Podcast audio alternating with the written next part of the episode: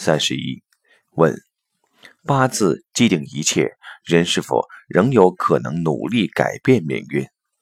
答：八字是我们的高维能量，也就是我们出生的时候，时空、天干、地支能量重叠的一瞬间形成的高维投影源。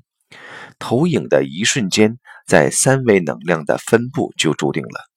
但是这其中有一个关键点：投影源。只要一变，相就会变。命运的注定是对不会转投影源的人而言的。不会转投影源的人，就是不会修行的人。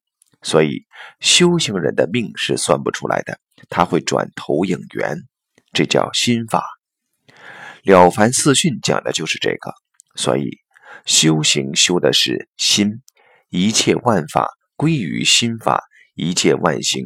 归于心行，不会转念，不会转心，所有的修行都没有意义。